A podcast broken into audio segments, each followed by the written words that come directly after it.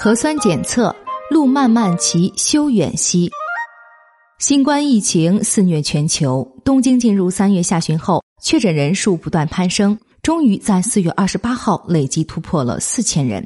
进入五月后，虽然新增确诊数保持在稳定的状态，但在这种情况下，无论什么时候中招都不会奇怪。一位家住东京的上班族，在身边有同事确诊后。自己也一直低烧不退，战战兢兢的在家隔离观察了两周。这位当事人以匿名为条件接受了我们的采访。下面就让我们来听听他的经历吧。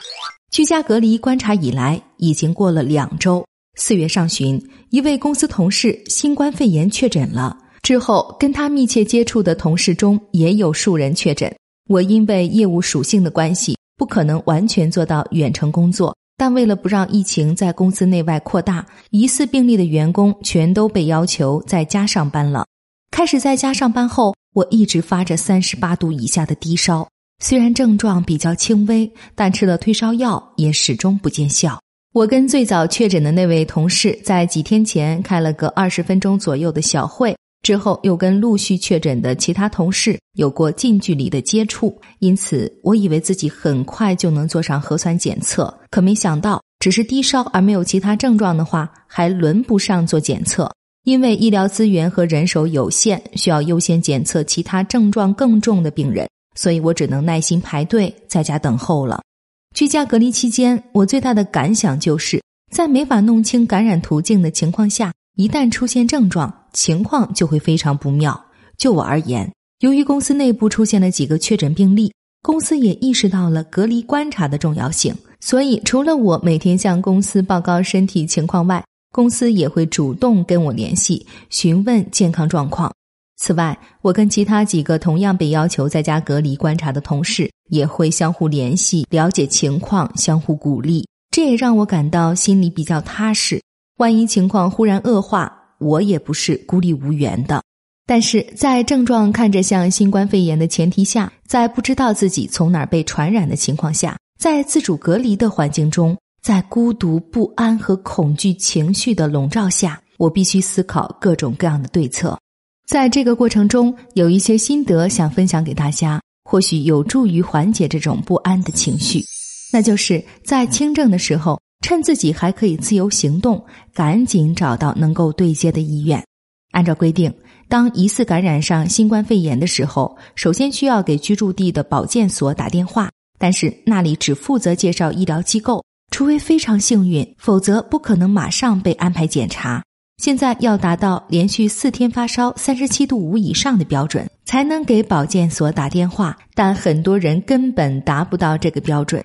我自己虽然偶尔也有烧到将近三十八度的时候，但总的来说都是在三十七点五度之内的反复低烧，并没有连续四天发烧到三十七点五度以上。最靠谱的做法是去找自己的家庭医生问一问，如果那里能够接待发热门诊的话，就应该尽早让医生看一看。就算不能接待，很大概率也可以让医生介绍附近的医疗机构。要是没有家庭医生的话，建议早点去附近的医院就诊。因为如果等到发烧严重了，或是身体状况更糟糕的时候，你甚至可能连上网查询的力气都没有了。事先把该确认的事情确认好，万一症状恶化，也能冷静应对。而最需要注意的是周末，我在某个周六一度发烧到三十八度左右。以前常去的医院休诊，所以迫不得已拨打了本地的保健所的紧急电话。之前就在电视上看到说，由于这几个月来东京的确诊病例激增，保健所每个人都处于超负荷状态。果不其然，打了好几通电话，听筒里都是嘟嘟嘟的忙音，根本打不进去。实在没办法，我只能给一家有急救门诊的医院打电话。我们公司的确诊病人听说就是在那里看的病，然而对方甩下一句“周末不接收急诊病人”就挂了电话。我像是去抓救命稻草一样，又给东京的新型肺炎呼叫中心打了电话，不料得到的却是这样的回答：“我们这里跟医疗机构和保健所都没有合作，麻烦您自己在网上查一查周末接诊的急救医院吧。”既然这样。那开设这个窗口到底是起什么作用的呢？我已经无力吐槽了。接连吃了闭门羹的我，彻底放弃了找医院的希望。整个周末都是忐忑不安的窝在被子里度过的。我猜想，工作日的话，保健所那边应该更容易联系上。但后来听别人说，给保健所打了一天的电话也没打通。等第二天终于打通了，保健所给他介绍了一个诊所，可那个诊所却拒绝接诊。政府方面表示，这是为了防止医疗系统崩溃。听到这样的说辞后，大家都完全没有了反驳的余地。优先重症患者，其他人都得耐心等候。这就是政府应对疫情的现状。我也听说有极少数非常幸运的人。可以马上进行检测，但多数情况下，如果不是密切接触者，就很难轮得上。至少连我这种跟确诊患者有过一定时间近距离接触的人，都没被算到密切接触者里，成了核酸检测的漏网之鱼。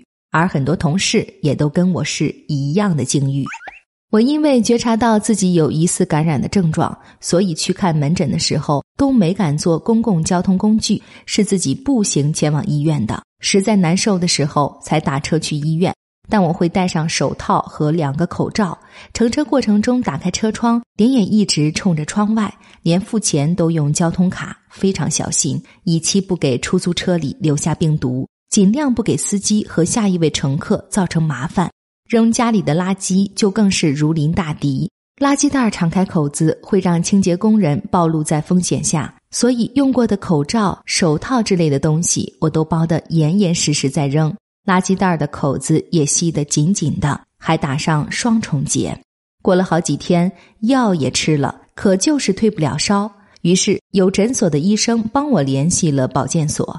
从出现症状开始，已经过了十来天，我终于接受了核酸检测，结果是阴性。可我的低烧持续了那么久，真的仅仅是感冒吗？还是说我在家自我隔离的时候，幸运的打败了病毒？真相不得而知。之后，虽然我向公司报告了阴性这一结果，但公司还是很谨慎，让我待在家里继续再观察一段日子。漏检的人群中，估计有已经感染的人。如果是无症状患者的话，毫不知情的像往常一样生活、与人接触，结果有可能会造成更大的传染。我感到，在疫情的真实情况不为人知的日本，如今外出真的是一件很可怕的事情。所以我只能在家默默的祈祷，疫情尽早出现拐点。